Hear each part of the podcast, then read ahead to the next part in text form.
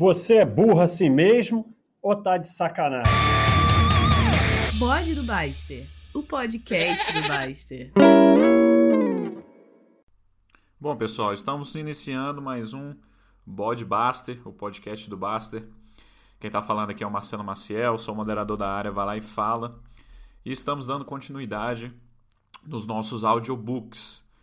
E é, como estou na área do Vai lá e fala, né? Eu primeiro estou fazendo a tradução de capítulo por capítulo do livro do Baster, Eu Quero Ser Rico. Foi o primeiro que eu escolhi aqui para a gente poder estar tá fazendo esse piloto.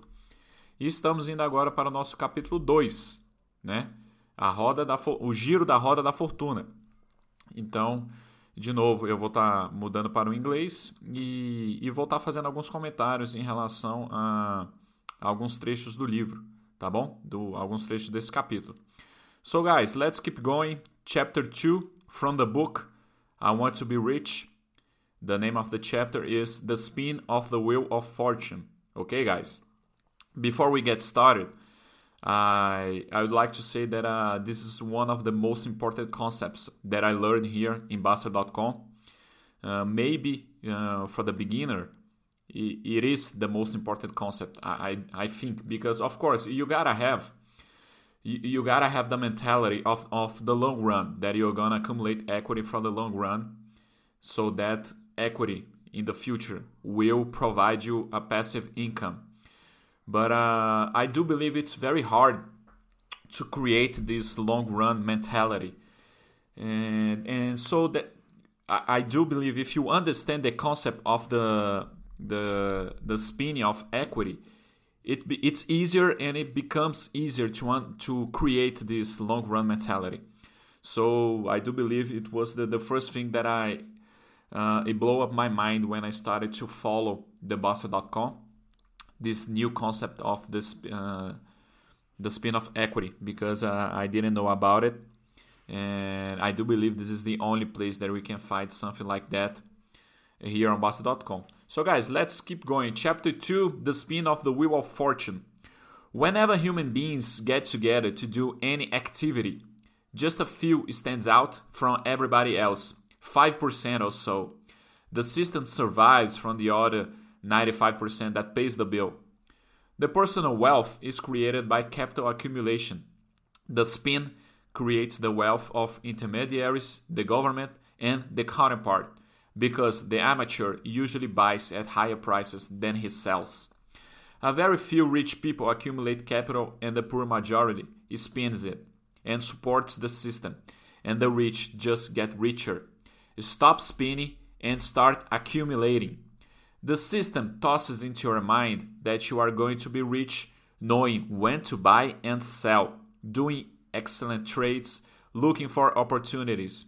But the reality is that in every trade, every sell, you pay intermediaries, you pay taxes, fees, and the spread, the difference between the purchase price and the sale price.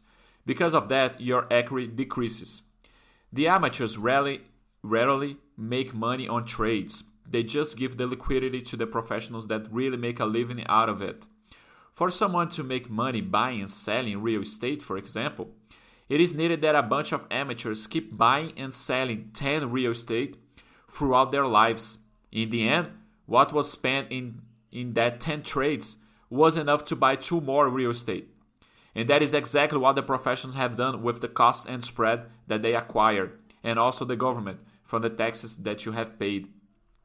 When you accumulate capital, you put the system to work for you instead of supporting it. The costs are low and your mistakes decrease expressively.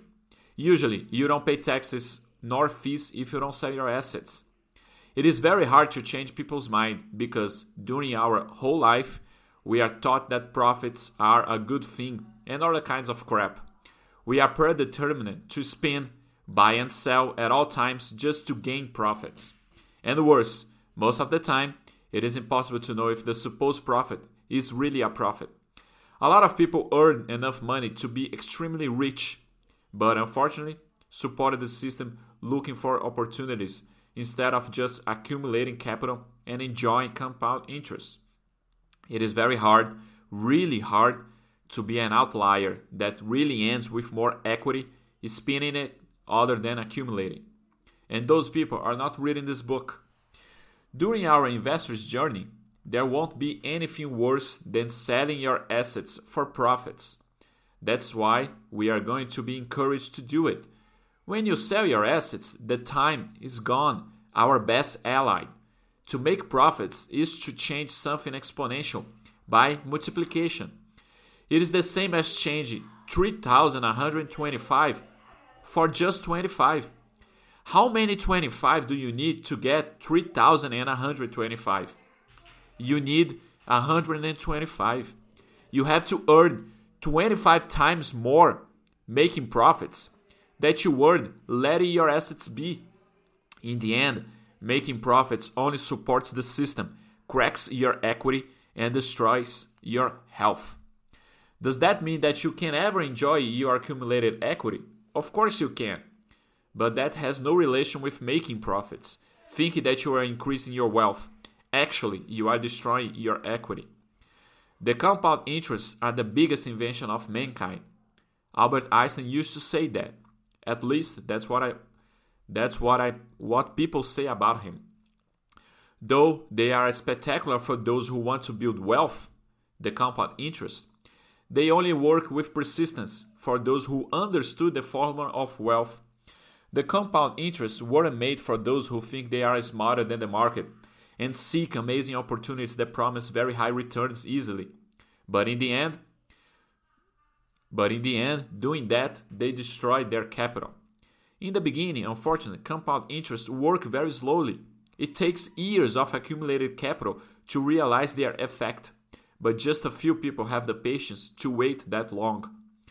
When the amateur spins his equity, he has an illusion of making profits, just like the useless consumerism and the pain of interest. The system lives from equity spinning because it pays intermediaries and the government. From the useless consumerism that buys unnecessary things, usually pay with money that people don't have, which leads to a higher expense because of the interest. The amateur doesn't profit from the spin. The amateur doesn't profit from buying and selling. The amateur only becomes rich by saving money and accumulating equity. For you to stop spinning the wheel of fortune to others, you have to earn more money. You have to spend less to invest what's left. And through the compound interest over time, your capital will increase as long as it keeps growing, you have more interest, more income, and so on, until you are finally financially free. But it takes time. In the beginning, the results are small. That's why most people give up and go back to spin the wheel of fortune again. They come back to be fueled to other people's wealth, going after shortcuts to become easily rich, which is just a big illusion, paying high costs from the spin getting loans, buying things they don't need with money they don't have. They pay interest instead of receiving them, which leads to being a slave of your bills. So they never achieve financial freedom. The end. So, guys, uh, this is the the chapter two from the book I Want to Be Rich. Again, uh, to me, this is the most important concept that uh, we don't realize. Why we don't realize? because sometimes when you go uh, buy and selling stocks in the stock market, your shares, you, you sometimes you make little profits, right? Especially if you are in a bull market. Okay, uh, you make you make uh, little profits, but uh, you stop. You you make the you most of the time when you sell your assets, if they are good assets, you make an interruption in the explosion of the compound interest. So that's the most important thing. For example, uh, in the past 20 years, with the stocks of uh, Raia for example, or even WEG, uh, I do believe you all know this Brazilian stock. The, in the past 20 years, you you would have uh, a return of 140,000 percent over your investment only if you if you let your investments be for 20 years. But for example, if an amateur uh, becomes uh, a shareholder of WEG, and after one year, for example, uh, he he have a return rate of 100%, he's gonna be willing to put these profits on the pocket, right, guys, to re, uh, to make that profit. So if he's going uh, with 100%, he's never gonna get to 140,000%, which is the uh, the really return of a good investment, right, guys? That's why you need to have have the mentality of the long run. So this concept is very important when you are spinning your equity and you are putting little little profits in your pocket. You don't realize that uh, the compound interest is not really working because uh, in the meantime that uh, the the market the shares continue to increase because they are good assets. Uh, they are uh, shares of a lucrative company that it's uh, making profits for 20, 30, 40 years.